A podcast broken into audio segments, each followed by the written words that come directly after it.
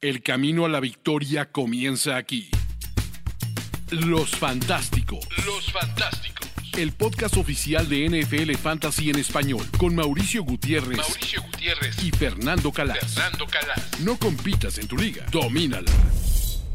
Bienvenidos a Los Fantásticos, el podcast oficial de NFL Fantasy en español. Tenemos un gran episodio el día de hoy porque estaremos hablando, discutiendo, debatiendo quizá de nuestros rankings de fantasy fútbol, los primeros rankings, el top 30 mío y de Fernando Calas. Vamos a ver cómo se pone el asunto, ya estaremos platicando al respecto. Feliz Día del Padre a todos los que festejaron el día de ayer, domingo, tanto en México como en Estados Unidos. Recordarles que ya pueden hacer mock drafts en nuestra app, así que dense su regalo del Día del Padre descarguen la app de NFL Fantasy y empiecen a familiarizarse con los mock drafts, con su sala de draft, a ver el contenido que vamos a estar generando ya eh, el próximo mes.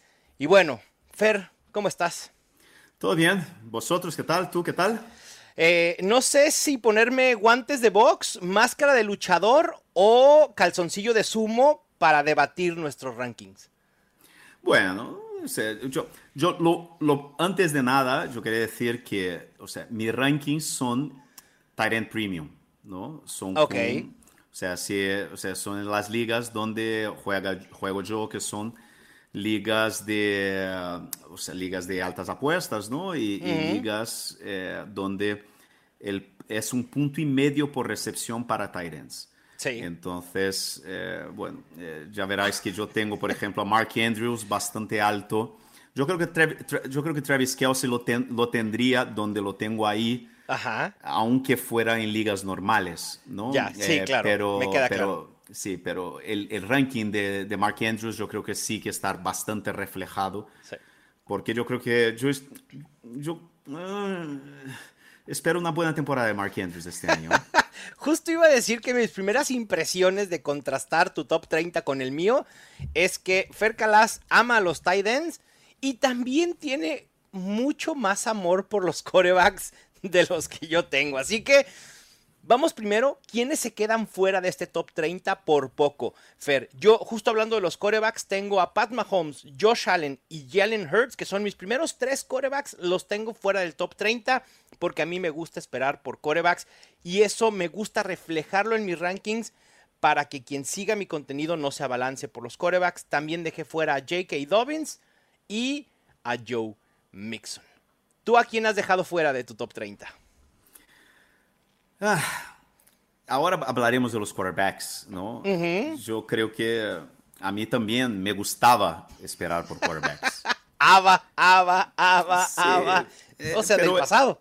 Claro, o sea, yo creo que eh, el, ah, o sea, yo creo que el fútbol americano, o sea, el fantasy está evolucionando, está cambiando, cambia, ¿no? Es cíclico. Hay años, o sea, y yo creo que, eh, yo creo que como pasó con los tight ends, ¿no? Yo llevo muchos años diciendo que yo siempre intento buscar un tight end de elite temprano. Ujú. Yo creo que eh, está quedando claro también que, que hay que buscar un quarterback de élite temprano. Fer, hablando de eso, ¿no te cuesta trabajo la construcción de un equipo yendo por las dos posiciones temprano? Es decir, por tight end y además por coreback. ¿No sientes que puedes quedar corto en alguna de las otras posiciones? Depende mucho, porque yo creo que este es un año que va a ser muy difícil eh, pillar un tight end temprano. Sí. Porque es, es, es Kelsey y, y bueno, ¿y qué más? ¿no? O sea, a lo mejor en ligas de end premium, si tienes la 1 general o la 2 general, puedes intentar en la 2-3 pillar a Mark Andrews, ¿no? Si empiezas con Jamar Chase o Justin, Justin Claro. Jefferson. Pero ah, es muy difícil, es muy difícil. Eh, yo creo que de verdad la única posibilidad que veo, que veo es si tienes la, la 3 o 4 y decides ir a por Travis Kelsey y a la Y- vuelta de la tercera haces el stack con Patrick E- Mahomes. ese stack te encanta desde el año pasado. mira, te, te, digo una cosa. El año pasado, mi socio, ¿no? Enrique, uh -huh. eh, insistió un montón para que fuéramos por, por, por ese stack. Y yo no le hice caso. y es Porque día que no te ha parado de reclamar. No es que no me gustaba, es claro. que yo pensaba que no había que forzar para Exacto. hacer el stack. Sí, estoy de acuerdo. Y quedó clarísimo, yo creo que es un 34, 35% de los equipos que se clasificaron para el año pasado el Football Guys, este año el Fantasy Pro, Pro Players Championship, ¿no? De, el torneo uh -huh. de baseball. 35% de los equipos que clasificaron para la final tenían ese stack. Uf. Entonces, eh, yo te digo, yo, las, el último programa habíamos dicho ¿no? que yo no había drafteado todavía ningún equipo. Yo estoy ahora en, en el medio del draft de mi primer equipo, ¿sabes, Mau? ¿Y, y en qué pick vas? Y voy ahora, te digo ahora cómo va eh, el draft. Voy a abrir aquí en este mismo momento. Uh -huh. Estamos en la séptima ronda. ¿no? Ok. ¿Cómo va y yo, yo, tenía el, eh, la pick 10 y entonces, o sea, en la primera ronda, en la pick 10, yo pillé a Stephon Diggs. Ok. Entonces, ¿qué hice en segunda ronda? Josh Allen, ¿lo forzaste? Josh Allen. Josh Allen. Les digo que Fernando Calas, no sé si secretamente o ya abiertamente ama a los corebacks temprano y, en Fantasy No, y hay, y hay más. ah, ok. Y hay más. ok, ¿y sigue, qué, con qué seguiste? En la 3-4 pillé a Metcalf y Keenan Allen. Ok. ¿Qué hice en la quinta?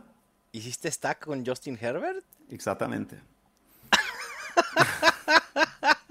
o sea, antes de la séptima ronda ya tienes dos corebacks. Tengo dos quarterbacks. Wow. Y ya está. Son 20 rondas, ¿no? Es best ball.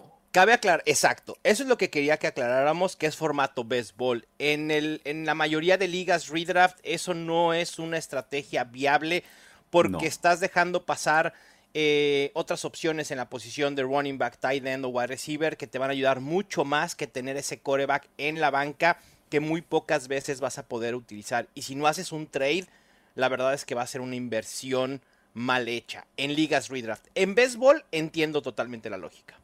Son dos quarterbacks, dos sí. de los ataques más explosivos de la claro. liga.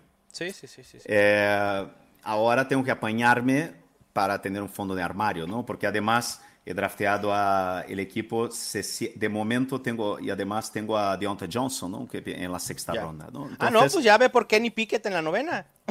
no, ya está.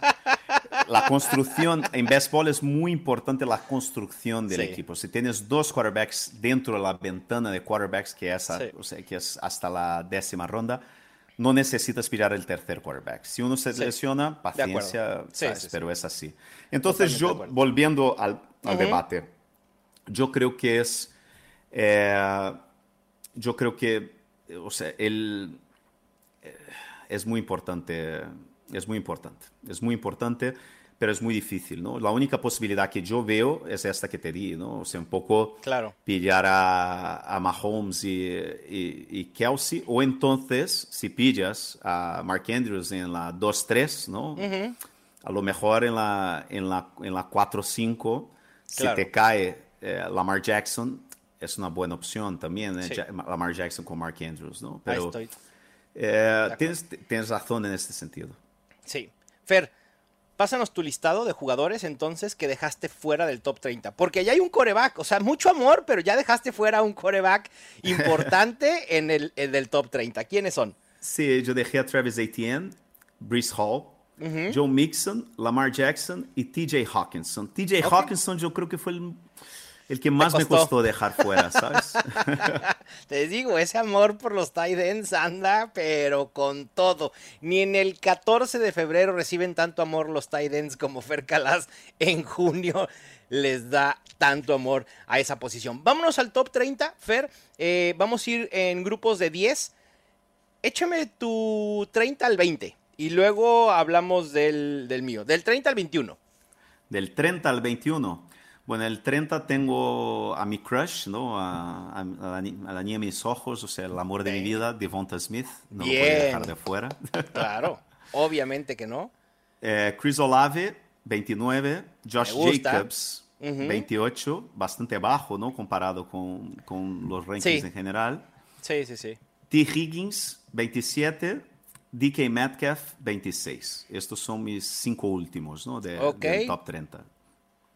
¿Sigo hasta el 20 o no? Sí, dale, dale hasta, Ah, el, vale. hasta, el, hasta el 21 y luego compartimos Vale. los míos y platicamos un poco de ellos. Y ahí vienen tres quarterbacks uno tras el otro. En la 25, Jalen Hurts, 24, Josh Allen y 23, Patrick Mahomes. Yo creo que este año, ah, o sea, si quieres uno de estos tres quarterbacks, tienes que draftearles en tercera ronda.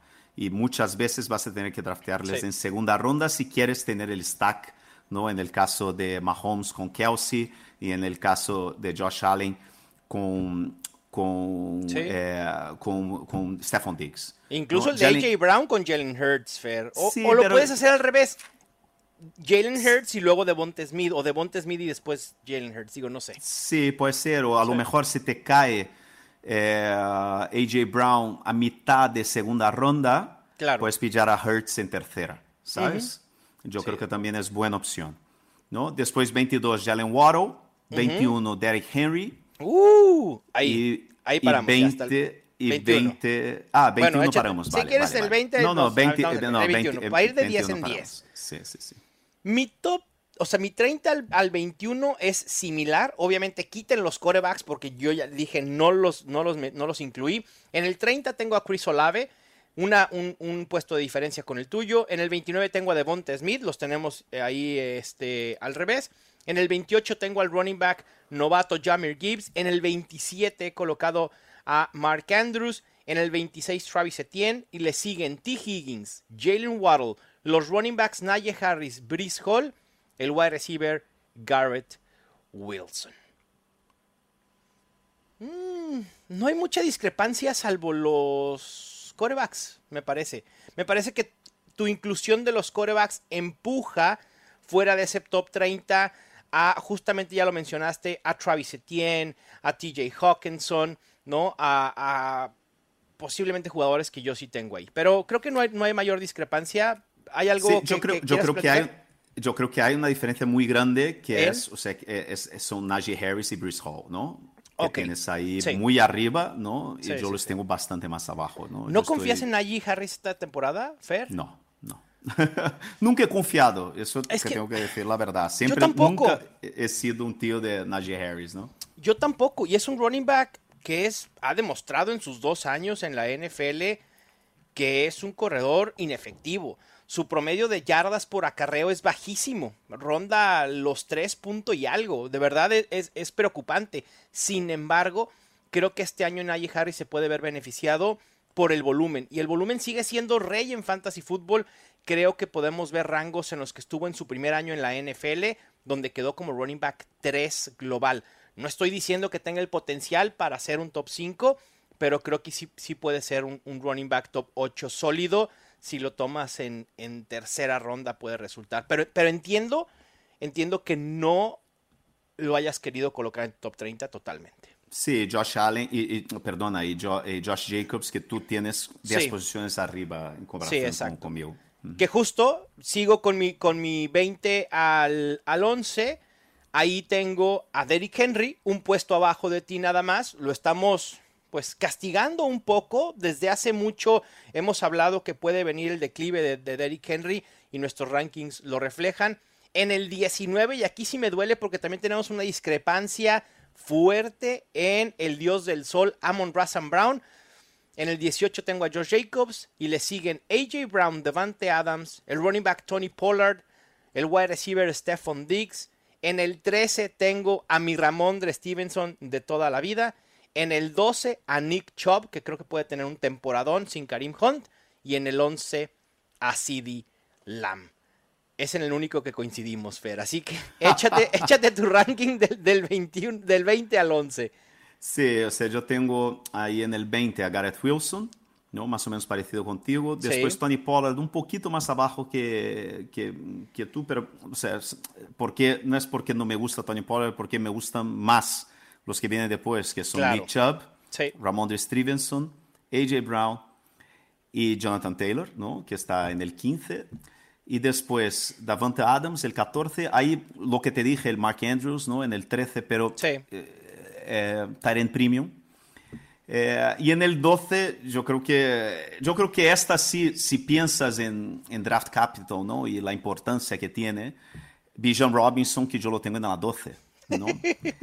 Ahorita verán dónde he colocado yo a Villan Robinson después porque en la no lo he 11, mencionado. CD Lamb, ¿no? Eso, Me yo creo que Sí. es una diferencia, yo creo que es, yo creo que esta, y, y claro, yo creo que ahí de esta lista, yo creo que lo que dijiste, ¿no? Sí. Eh, yo creo que Bijan Robinson, ya veremos, ¿no? Yo creo que también eh, Stephon Diggs, que tú lo tienes 14, ¿no? Y yo lo Sí. tengo bastante más arriba, ¿no? Y Amon Racing Brown también, que tengo más arriba. Creo que aquí valdría la pena, Fer, explicar un poco que quizá no tengamos tanta discrepancia si comparamos posiciones. Es decir, yo tengo a Tony Pollard, Ramondre Stevenson y Nick Chubb en ese orden. Tú tienes Tony Pollard, Nick Chubb, Ramondre Stevenson. Es uno solamente de diferencia, poniendo Nick Chubb eh, por abajo de, de Ramondre simplemente es un tema, como es un top 30 global, que tú prefieres wide receivers como Devante Adams, prefieres al tight end Mark Andrews, ¿no? Prefieres a AJ Brown que estos tres eh, running backs, que hace que bajen un poco eh, en tu ranking y en el mío estén un poco arriba. Es decir, creo que la percepción en cuanto a posición por posición es similar la que tenemos, simplemente la manera de organizarlos en el top 30 es diferente por el acercamiento que quizá queremos tener cada uno en estas primeras rondas. Sí, sí, es una cuestión de, o sea, yo no sé, yo, por ejemplo, yo no sé si me gusta más Nick Chubb, Ramondre y Tony Pollard que Jonathan Taylor. En Ah, términos de, sí. de preferencia personal, o sea, de decir, acuerdo. mira, me mola más, ¿sabes? O sea, yo creo que me gustaría mucho más salir de un equipo con los tres antes que Jonathan Taylor, así, pero cosas totalmente psicológicas, ¿no? Sí, Yo no sé si a la hora de la verdad yo draftearía probablemente AJ Brown antes que Mark Andrews. claro. Eh, y, y eso eh, es un poco. Y yo creo que yo creo que voy a acabar. eh, Yo voy, yo voy a empezar esta temporada con cero Bijan Robinsons. Porque siempre Es habrá muy- un jugador que me guste más que él. Y, y- y creo que siempre habrá a un jugador al que le guste más Villan Robinson que a ti. Eso no tengo la menor sí, duda. Es decir, ni siquiera vas a tener la posibilidad. Bueno, si tienes. No, pero es que si tienes el 1-0-2, 1-0-3, vas a preferir al wide receiver o a Travis Kelsey eh, que a Villan Robinson. Eh, Eso es obvio. Yo estoy seguro que Villan Robinson va a terminar siendo un pick top 5. Así está su ADP ya eh, en ligas de altas apuestas y en béisbol. Y creo que una vez que empecemos con los drafts más casuales, va a bajar un poco, pero se va a mantener en los primeros 8 picks. Eh, también, Fer, eh, pues de aquí, insisto, no, no veo mucha discrepancia más que en Amon Razan Brown. Eh, tú lo tienes incluso en tu top 10, yo lo tengo en el lugar 19. Y creo que al final de cuentas, ¿Por qué no te gusta Monra? no, me, me encanta, es que ese es el tema, que me encanta, Fer. Pero no Y te quizá- encanta. No, no, te- o sea- lo tienes en la 19, no te encanta. Mentira. O sea, No. sí, sí, sí, no sí, te pero encanta. no. No. Te gusta más Josh Jacobs No, que Amon Ra. Brown. A ver, no, no, no, Está- no, no, tu ranking no miente. Te gusta más Josh Jacobs que Amon Ra Sam Brown. No, no, no, no, no. Vamos a ir al bar, vamos a ir al bar, vamos a ir al bar. Tu ¿eh? ranking lo dice. No, no, no, no, no, no, per- tiempo fuera, vamos, a ir- vamos a ir al bar, ¿ok? Amon Razan Brown está por abajo de George, digo, arriba de George Jacobs. No, Eh, no, ya sé que Josh no. Jacobs me voy a 18, explicar, Amon Ra 19. me No a engañes. Me voy a explicar, no. Por A favor, ver, explícate. fíjate, me voy a explicar. O sea, tú sí, fíjate, qué, qué chido, tú sí puedes decir, ah, no, yo prefiero a Nick Chubb, Ramón de Stevenson que a Jonathan Taylor, pero a Jonathan Taylor lo pongo en el 15 y a Nick Chubb, Tony Pollard y Ramón de Stevenson en el 17, 18 y 19. Pero es Jonathan Taylor. Ah, pero... No es ah, Josh Jacobs. Pero Josh Jacobs tuvo un aumento en utilización aérea que era lo que le habíamos... Pero es Josh Jacobs. Sí, pero Josh Jacobs va a ser el punto focal de esa ofensiva de los Raiders. No va a ser Jimmy Garoppolo. Pero a ver, Y Amon Russell Brown, espérame, Dios espérame, del sol. Por eso, es a lo que voy. Que mucho dependerá. No, me queda claro. Y si no lo elijo, un, teniendo. Es un, si, tengo, ser mayor. Si tengo que elegir a Josh Jacobs y Amon Russell Brown, si, si, tengo que elegir en segunda ronda a Josh Jacobs o Amon Russell Brown, prefiero elegir a Amon Russell Brown aunque lo tenga un puesto abajo en mi ranking, porque no quiero que me caiga una maldición egipcia sobre mi equipo de fantasy fútbol. Así de fácil. Así de fácil. O sea, Josh Jacobs no tiene ese poder faraónico que tiene Amon Razan Brown. Hmm. Hmm. No sé. Y además, a ver, decimos, estamos castigando mucho a Derrick Henry. Mm, son dos puestos de diferencia en mi ranking. Pero creo que sí debía haber puesto a Amon Razan Brown por arriba de Josh Jacobs pero me cuesta trabajo colocarlo ya por arriba de AJ Brown o Davante Adams, por ejemplo. Sí, hay que ser más, hay que, hay que estar medio loco como yo, pero bueno. Sí, que, que al final no es una locura. A ver, vamos con tu top 10, Fer, porque Amon Razan Brown es justo parte de, ese tu, de tu top 10 y en un puesto bastante alto si lo comparas con o, otros wide receivers. ¿Quién tienes en tu top sí, 10? Yo tengo en, el, en la décima posición a Cooper Cup. Yo tengo, tengo miedo con Cooper Cup. ¿eh? No sé las lesiones, la utilización muy, muy alta, yo no sé qué va a pasar con los Rams. Uh -huh. A mí me da un poco, a mí me da, yo prefiero tener a, a Stephon Diggs eh, y Tarek Hill, por ejemplo, antes que, que Cup. Y eh, yo no sé, eh, a, mí me da, a mí me da dudas en relación a CD Lamb Cup también. Okay. ¿sabes? A mí, Amon Russell Brown me parece que este es, el, este es el año de la explosión definitiva. Yo creo que Russell Brown va, va a ser una superestrella de la NFL. Yo creo que sí, va a ser creo. Un, un, jugador espectacular y vamos a estar hablando de él el año que viene en el mismo grupo de jugadores de Jamar Chase y de, y de, wow. y de Justin Jefferson. Yo estoy convencido. ¿eh? Yo estoy convencido. Yo estaba, bueno, pero yo el año pasado también estaba convencido que CD Lamb estaría en, esta, en este grupo y todavía no está. Entonces. Sí, pues, le hizo falta un poco. Sí, pero bueno, yo, yo estoy dispuesto a apostar eh, si tengo la 11 o la 12, empezar. A mí me encantaría, por ejemplo, empezar un draft eh, con, si tengo la última elección en la primera ronda con Amon Russell Brown, CD Lamb, por ejemplo. Claro. O, o Stephon Diggs, Amon Russell Brown o Amon Russell Brown, AJ, o sea, y Devante Adams o AJ uh -huh. Brown, ¿sabes? O sea, me, me encantaría empezar con, con, con, dos wide receivers en, sí. al final de primera ronda, ¿no? Le tengo el número 10, después número 8, Stephon Diggs. En el 7 tengo, tengo mis dudas porque eh, tengo, tengo Austin Eckler 7, Saquon Barkley 6, okay. pero yo creo que yo no sé si está bien este, este ranking, porque si, porque yo, yo lo hice pensando sí. que está con Barkley, va a jugar, pero si juega, claro. pero si juega yo a lo mejor le tengo eh, por delante de Tyreek Hill, que lo tengo quinto, ¿sabes? Ok, ya, sí. O Entonces, sea, preferirías me... ir por Saquon Barkley que por Tyreek Hill. Sí, yo les tengo ahí más o menos, o sea, eh, yo, yo, les tengo en mi, eh, lo que, o sea, yo tengo, o sea, en, en tires, ¿no? En niveles, sí, yo sí, tengo, sí. Eh, bueno, terminando mi, o sea, en top, yo en quinto tengo a Tarek Hill, cuatro tengo a Travis Kelsey, tercero Christian McCaffrey, segundo Jamar Chase y primero Justin Jefferson. Mis tires son Chase y Jefferson, uno, eh, la primera, el primer tire, tire 2, Kelsey McCaffrey, okay. y después en el tire 3, eh, yo yo, te, yo, creo que entran Barkley y Tarek Hill. Okay. Y de, yo tengo a Eckler un, un tire abajo, de, tire abajo. De, de, ellos. Sí. Hace sentido, hace sentido. Eh, ahora, la preocupación que teníamos de Austin Eckler hace algunos meses creo que se ha eh, perdido, ¿no? Ya se va a reportar con el equipo y demás. El problema ahora es con Barkley, que se rumora que puede darnos un leveombelazo. Espero que no sea así y que no concrete el holdout. A ver, hay que entender también que el tema contractual es, eh, pues es un asunto que los jugadores, la única ventaja que tienen por sobre los equipos es esto, ¿no? Amenazar con un holdout para tratar de meter presión eh, y conseguir un contrato a largo plazo. Vamos a ver qué sucede con Saquon Barkley. Yo también lo tengo en el mismo rango, en el puesto 6. De hecho, mi top 10 son Jonathan Taylor, que creo que va a tener un regreso importante y creo que se puede beneficiar de tener a Anthony Richardson como, como running back, puede elevar la eficiencia de Jonathan Taylor.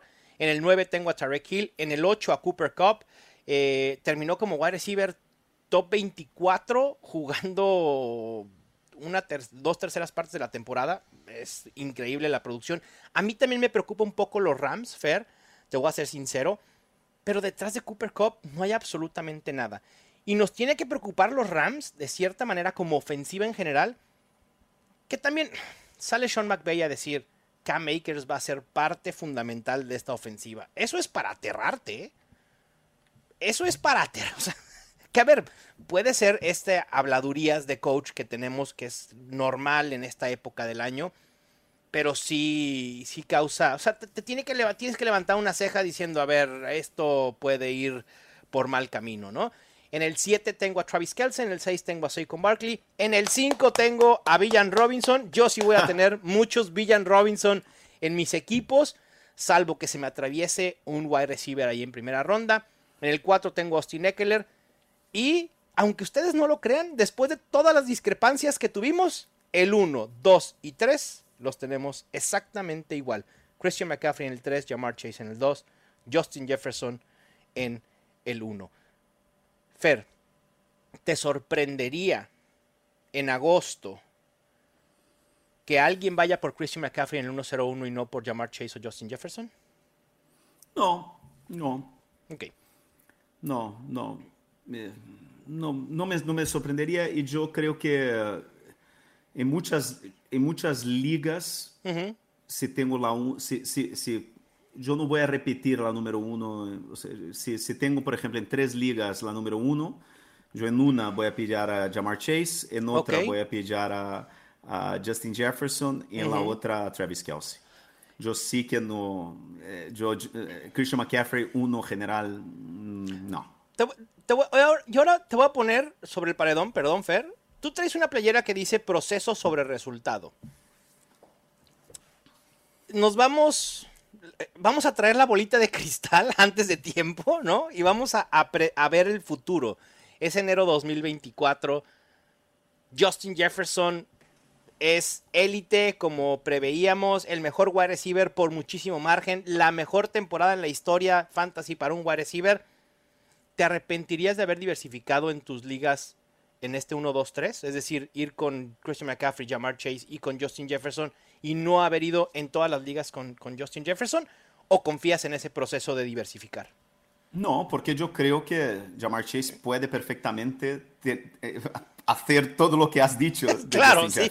Por eso, pero si, si es Jamar Chase, también vas a estar en la encrucijada en enero de decir, debía haber ido en el 1-0-1 en todas mis ligas con Jamar Chase y no haber diversificado. Por eso te digo que si crees que el proceso de diversificación sea el correcto este año, tomando en cuenta lo que aprendimos del año pasado.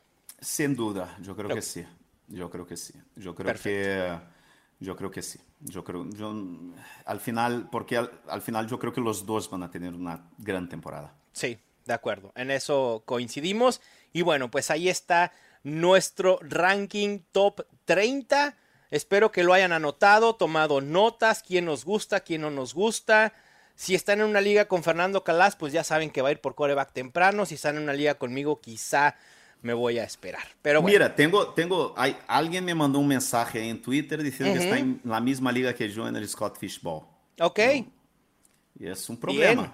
Es un problema. Yo estoy aquí diciendo todo lo que voy a hacer, que no sé qué, no sé cuánto, tal, y ahí viene uno, entra en la misma liga que yo, eh, que también habla español, va a ser exacta, y, y, yo creo que tiene dos selecciones, yo creo que él tiene la 10 y yo tengo la 12. Yo, elegí, yo elegí la 12. Wow. Yo también elegí la 12 en el Scott Fishbowl. A ver cómo nos va. Pero bueno, eh, eh, son gajes del oficio, Fer, de ser analista de fantasy fútbol. Uno tiene que decir las cosas como son y después sentarse a ver cómo son utilizadas en contra de nosotros. Sí, no, le voy a ganar igual. Eso, esa es la actitud. Venga, sin piedad. Sin Nos encanta jugar con ustedes, con la comunidad, pero a ver. ¿En qué liga estás? Yo estoy en, se llama Salón Tenampa, es eh, draft en vivo en Ciudad de México. Ah, qué guay. Yo estoy en Heineken. Ah, mira, bien, me gusta. Perfecto. yo creo que Joe Dolan está en la misma liga ah, que yo. Bien. Eh, no sé, hay como dos o tres analistas más, no me acuerdo quiénes son. Perfecto. Muy bien, Fer. Pues con esto cerramos este top 30. Vámonos a nuestra siguiente sección. Los Fantásticos. Mucho hemos hablado, Fer, de estrategias, de qué hay que hacer. Y una de las estrategias que surgen y que quizá no se habla mucho en la comunidad fantasy es la estrategia de handcuff. De si vale o no la pena ir por corredores destinados a iniciar en sus equipos como suplentes. Primero, creo que hay que definir qué es un handcuff en fantasy, ¿no? ¿Cómo lo definirías tú, Fer? ¿Es simplemente el suplente del running back y ya? Bueno, eh, yo defino handcuff con draftear el suplente de un jugador que ya tienes en el equipo. Ok. ¿no? Entonces, eh, es, es, cuando, por ejemplo, drafteas a Bijan Robinson en primera ronda uh -huh. y vas y drafteas a Tyler Algier. Claro. No sé dónde está, está saliendo, tengo que mirar dónde estará saliendo. ¿no? Entonces, Décima, es onceava, yo creo. Claro. Sí, es, okay. es, una, es una estrategia eh, muy controvertida, ¿no? que hay gente que le gusta, que no le gusta, porque en teoría, por ejemplo, J.J. Zacharyson, ¿no? él uh -huh. dice que draftearon el handcuff, ¿no? El, el coger el, el, el, suplente de tu, de tu jugador, running sí. back es perder la oportunidad de coger dos eh, backfields. O sea, que tú lo que tienes que hacer es cuando drafteas un jugador estrella en primera, segunda o tercera ronda, uh -huh. si él se lesiona ya... Sí. Ya estás frito, ¿no? Claro. O sea, no puedes draftear a un jugador pensando que se va a lesionar y ahí coger su suplente. De acuerdo. O sea, lo que tienes que hacer al revés escoger el suplente de los otros jugadores, porque si ahí se lesiona el del otro, tú tienes a lo que sería equivalente dos primeras rondas, ¿no? O sea, claro. Dos, eh, sí. una, tienes, tienes al corredor que va a tomar el lugar del suplente del running back que estaba en otro de, de, los equipos de tus rivales de fantasy y automáticamente puedes tener un top 15, top 18, top 20. Exactamente. Eh, como tú lo dices, handcuff es ir por el suplente de tus running backs o ir por los suplentes de otros corredores. Y esa es básicamente la estrategia, es comprar o invertir en una póliza de seguro que no sabemos si vamos a utilizar. Todas las pólizas de seguro son así, no sabemos si en algún día vamos a tener un accidente y las vamos a necesitar. Para algunos vale la pena tenerlo, para otros vale la pena tenerlos, pero con ciertas cuestiones que tú dices, esos diferenciadores, la diversificación, no apostar por un mismo backfield, no ser tan lineal, sino pensar un poco fuera de la caja y apostar por otros eh, running backs. Tú normalmente, Fer, o depende de la situación en la que estés, pero normalmente utilizas esta estrategia de ir por el suplente de un running back titular que ya tengas en tu equipo de fantasy? Depende mucho, depende mucho. Eh, yo lo que suelo hacer es coger muchos de estos perfiles porque yo suelo hacer mucho zero running back. Entonces, claro. O sea, a mí me gusta tener 6, 7 de estos suplentes uh -huh. porque alguno puede entrar en una rotación, puede haber alguna lesión, entonces cuanto más de ellos mejor, ¿no? Es lo que suelo hacer, pero coger el, el suplente directo de mis eh, running backs estrellas es algo que no suelo hacer. Yo tampoco lo suelo hacer, salvo que el valor esté ahí. Que diga, el valor de este suplente en específico es mayor a los suplentes que quedan disponibles en el draft. Y si coincide que es mi póliza de seguro para mi running back directo, bueno, no pasa nada. Pero yo normalmente lo no lo hago. Hacer, sí, yo lo que suelo hacer es draftear más de un running back Claro. de backfields eh, ambiguos. Exactamente. Por ejemplo, Miami este año, ¿no? Yo uh -huh. muy probablemente voy a tener muchos equipos con dos o incluso tres running backs de Miami. Claro, sí, por supuesto. Bueno, pues ahí está entonces la estrategia del handcuff. Déjenos saber si a ustedes les gusta, si no la conocían y se intrigaron después de haberla conocido en esta sección de los fantásticos. Siguiendo Fer con este término de handcuffs, imagina que llega Darth Vader a la NFL y borra así con su lightsaber a todos los running backs titulares de los 32 equipos. Todos. Hmm. Se acabaron los running backs titulares. Nuestro trabajo para salvar la galaxia fantasy es rankear a los 10 principales running backs que han quedado después de la limpia de Darth Vader. Vamos, dale. Yo tengo mis top 10 de handcuffs, no sé si estés de acuerdo. En el 10 tengo a Gus Edwards. Cuando volteas a ver el depth chart de los Ravens, Justice Hill, Keaton Mitchell, Owen Wright, Gus Edwards sería caballo de batalla en ese backfield inmediato. En el 9 tengo a nuestro Antonio Gibson, querido de toda la vida. Gracias, Mau, Gibson, por todo lo que nos das. Y el depth chart, aquí está mal. El depth chart este es el de los Steelers. Creo que quise poner a Jalen Warren, pero lo saqué al final. Antonio Gibson, si algo le pasa a Brian Robinson, creo que puede ser eh, una buena opción. En el 8 tengo a Roshan Johnson. Solo tiene que quitarle el trabajo a Deontay Foreman. En el 7 a Damian Harris. En el 6 a Jamir Gibbs. En el 5 a Samach Perrine. 4 Devin Singletary. En el 3 Elijah Mitchell de tus 49ers. En el 2 AJ Dillon. Y en el 1 a alguien que ya mencionabas hace un momento, Tyler Algier. Yo solo cambiaría ahí. Yo pondría, yo creo que Elijah Mitchell tiene que ser el número uno. Ok, ¿crees que es el handcuff más valioso en fantasy? Sí, sí, porque al final ya le, ya le hemos visto ser un running back de élite sí. en la NFL y está en un equipo que ya sabemos lo que hace con los running backs, ¿no? Entonces yo creo que Elijah Mitchell tiene que ser el número uno. Sí, creo que aquí es, debatible, ¿no?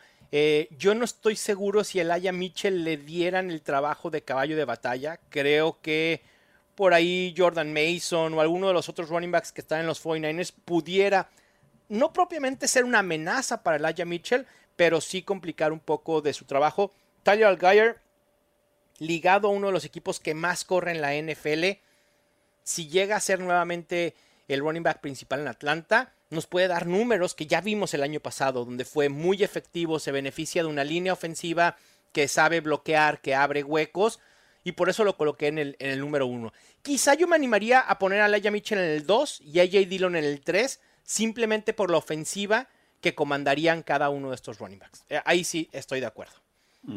Venga. Y hay otros eh, running backs que son valiosos, pero eh, no los puse en el top 10 por diversas situaciones, porque su perfil no les da para ser un caballo de batalla, la situación propia en su ofensiva no es favorable y son Rashad Penny, Zach Charbonnet, Jamal Williams, Jalen Warren, Jerome Ford de los Browns que se perfila para ser el número 2 detrás de Nick Chubb, Choba Howard, el suplente de Miles Sanders, Tank Bixby, quien se perfila para ser el suplente de, eh, de Travis Etienne, perdón, Joshua Kelly de los Chargers y Tajay Spears de los Titans. Hemos tratado de buscar al suplente de Derrick Henry, Fer, en muchísimas ocasiones. El año pasado quisimos que fuera Hassan Haskins. ¿Este año está Jay Spears? ¿O no lo vamos a saber hasta, hasta que pase algo con Derrick Henry? Si es que llega a pasar, esperemos que no pase. yo, yo, a mí me, a mí ojo con, ojo con Rashad Penny. ¿eh? a mí me gusta mucho Rashad Penny. ¿A quién prefieres elegir? ¿A DeAndre Swift o a Rashad Penny en estos momentos? Tomando en cuenta que el ADP de Andre Swift es mucho mayor. Está subiendo mucho. ¿eh? sí, sí, sí, sí, sí. Yo creo que voy a tener Rashad Penny en todos mis equipos. Yo también. Eh, eh, eh, creo que en esto coincidimos, Fer, en invertir lo que tú decías, en running backs, en los más baratos dentro de ataques terrestres ambiguos. Y ese puede ser uno de ellos. Rashad Penny, uber efectivo, promedia más de 6 yardas por acarreo en su carrera son pocos juegos, pero lo ha hecho constantemente cuando ha estado sano. Gran línea ofensiva, gran ofensiva. Si tiene el rol principal, puede ser similar a lo que nos dio Jamal Williams el año pasado. Ojo.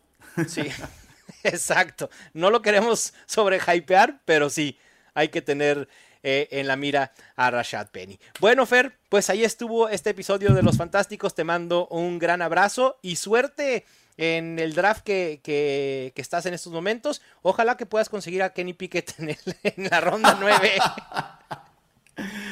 Bueno, ojalá.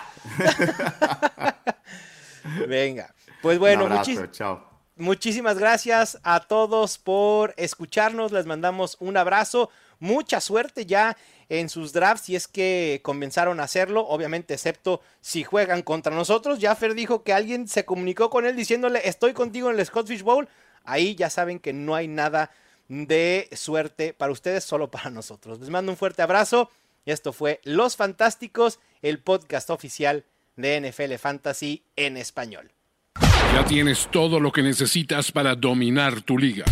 Los Fantásticos. Los Fantásticos. El podcast oficial de NFL Fantasy en español. Con Mauricio Gutiérrez y Fernando Calas. Productores ejecutivos.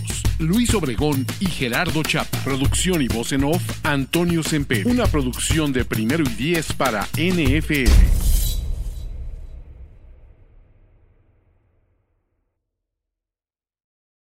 Step into the world of power, loyalty, and luck. I'm gonna make him an offer he can't refuse. With family, cannolis, and spins mean everything. Now, you wanna get mixed up in the family business. Introducing The Godfather at ChumbaCasino.com.